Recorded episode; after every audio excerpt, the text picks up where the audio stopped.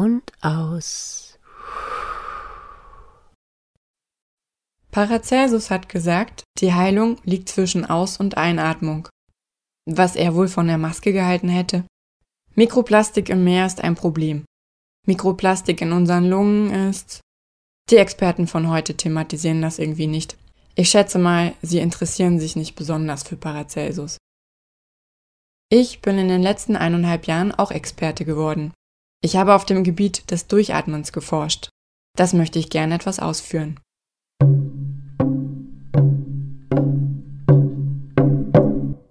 Im ersten Lockdown hat Maddie Morrison mir Vinyasa Yoga nahegebracht. Jeden Morgen nach dem Aufstehen treffe ich sie im Wohnzimmer auf meinem Laptop. Hallo ihr Lieben, ich bin Medi und ich freue mich, dass ihr wieder eingeschaltet habt. Zusammen mit ihr bewege ich mich durch eine lebendige Abfolge von Yoga-Übungen, die miteinander verbunden sind. Dabei ist das bewusste Atmen wichtig, sonst verkrampft man, kommt nicht mehr hinterher oder bricht sich den Hals. Für alle verbannten, isolierten, depressiven, pizzafressenden, langsam fett und träger werdenden Menschen ohne Zugang zu Sportstudios ist diese Influencerin ein wahrer Segen. Von ihr habe ich gelernt, dass man mit dem Ausatmen unglaublich viel lastlos werden kann. Wenn tagsüber mal wieder so ein Gedanke in meinem Kopf herumschwirrt, dass ich ein unsolidarischer Sozialschädling oder der Blinddarm der Gesellschaft sei, dann lasse ich den Ballast los. Lasse los, was nicht zu mir gehört. Loslassen tut so gut. Ich würde Yoga auch all den Journalisten empfehlen, die Eigenrecherche mit Expertenmeinungen ersetzen, falls das jemand von euch hört. Ihr müsst an eurer Atmung arbeiten. Eure Atmung ist zu flach. Deswegen produziert ihr auch so flache Inhalte. Und falls ihr mittlerweile heimlich Radio München hört, fragt euch mal, was die Ursachen dafür sind.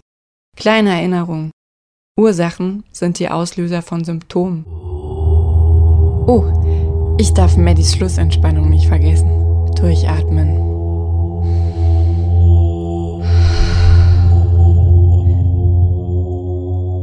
Auch das Spazierengehen habe ich neu kultiviert. Die besten Ziele sind Orte, an denen man frei atmen kann. Auf dem Weg dorthin begegnet mir eine Gesellschaft, die aus dem letzten Loch pfeift. Ein hustendes Schulkind mit Maske und riesen Schulranzen, das abwesend auf sein Smartphone starrt. Jugendliche, die sich mittags unter der Woche vor einem Supermarkt mit Bier betrinken. Übergewichtige Menschen, die maskiert dem Bus hinterherrennen und ihn verpassen, weil ihnen der Atem zum Sprinten fehlt. Menschen, die maskiert gegen Ampeln rennen. Menschen, die sich anschreien, obwohl sie sich direkt gegenüberstehen, weil sie das gegenseitige Genuschel nicht verstehen. Mich spricht eine ältere Dame an, ob ich ihr zeigen könnte, wie der Geldautomat funktioniert. Ich werde den Eindruck nicht los, dass sie einfach nur mal wieder mit jemandem reden möchte. Ihr Blick sucht meinen. Sie fragt viel. Legt ihre Hand auf meinen Arm. Ich erkläre ihr zum dritten Mal, welche Tasten sie drücken muss. Doch sie will partout nicht verstehen. Ich verabschiede mich höflich. Ist sowieso besser, wenn sie Geld spart. Wer weiß, was aus ihrer Rente wird. Ich gehe gerne in den Wald wegen der Farben, der Luft und den Geräuschen. Wenn Paracelsus recht hat, dann geht es jetzt gerade nicht um Heilung. Niemand verwendet dieses Wort. Alle reden immer nur von Schutz. Neulich habe ich einen Kommentar im Internet gelesen, man möge Markus Söder, im Volksmund auch scherzhaft Södolf genannt, nur in Unterhose und mit FFP2-Maske im Deisenhofener Forst aussetzen. Ich stelle mir jetzt vor, Markus würde mit FFP2 im Gesicht langsam so aus dem Gebüsch auftauchen. Nur mit weißer, ausgeschlabberter Unterhose bekleidet auf mich zukommen und mich zum Beispiel freundlich um meine Jacke bitten. Aus Höflichkeit würde ich so tun, als wäre das ganz normal. Aber würde ich ihm meine Jacke geben? Sie wäre ihm definitiv zu klein. Vielleicht würde ich ihm Kleingeld für den Bus geben. Ich würde ihm sagen, Markus, geh, beeil dich, dein Bus kommt. Aber er könnte bei 3G wahrscheinlich nicht mitfahren, weil er keinen gültigen Test dabei hätte. Er würde an der Bushaltestelle stehen gelassen werden. Der Arme. Mitgefühl steigt in mir hoch.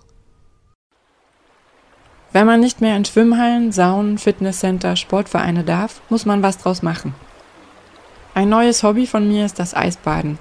Es kitzelt das Freizeitadrenalin. Es schürt den Ehrgeiz, an die eigenen Grenzen zu gehen. Es fordert deinen Körper und deinen Geist heraus. Und es ruft Glücksgefühle hervor. Egal, wie lange du im nadelnden Wasser aushältst, wenn du herauskommst, ist dir ein Lachen sicher.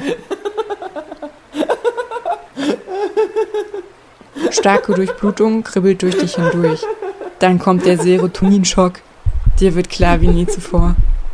Du bist am Leben. Eisbaden ist der beste Beweis dafür, dass es Immunsysteme gibt. Ich überlebe es jedes Mal. Einfach so, indem ich atme. Das empfehle ich dem gesamten RKI. Aber höchstwahrscheinlich trauen sie sich alle nicht ins kalte Wasser. Sind mehr so die Warmduscher.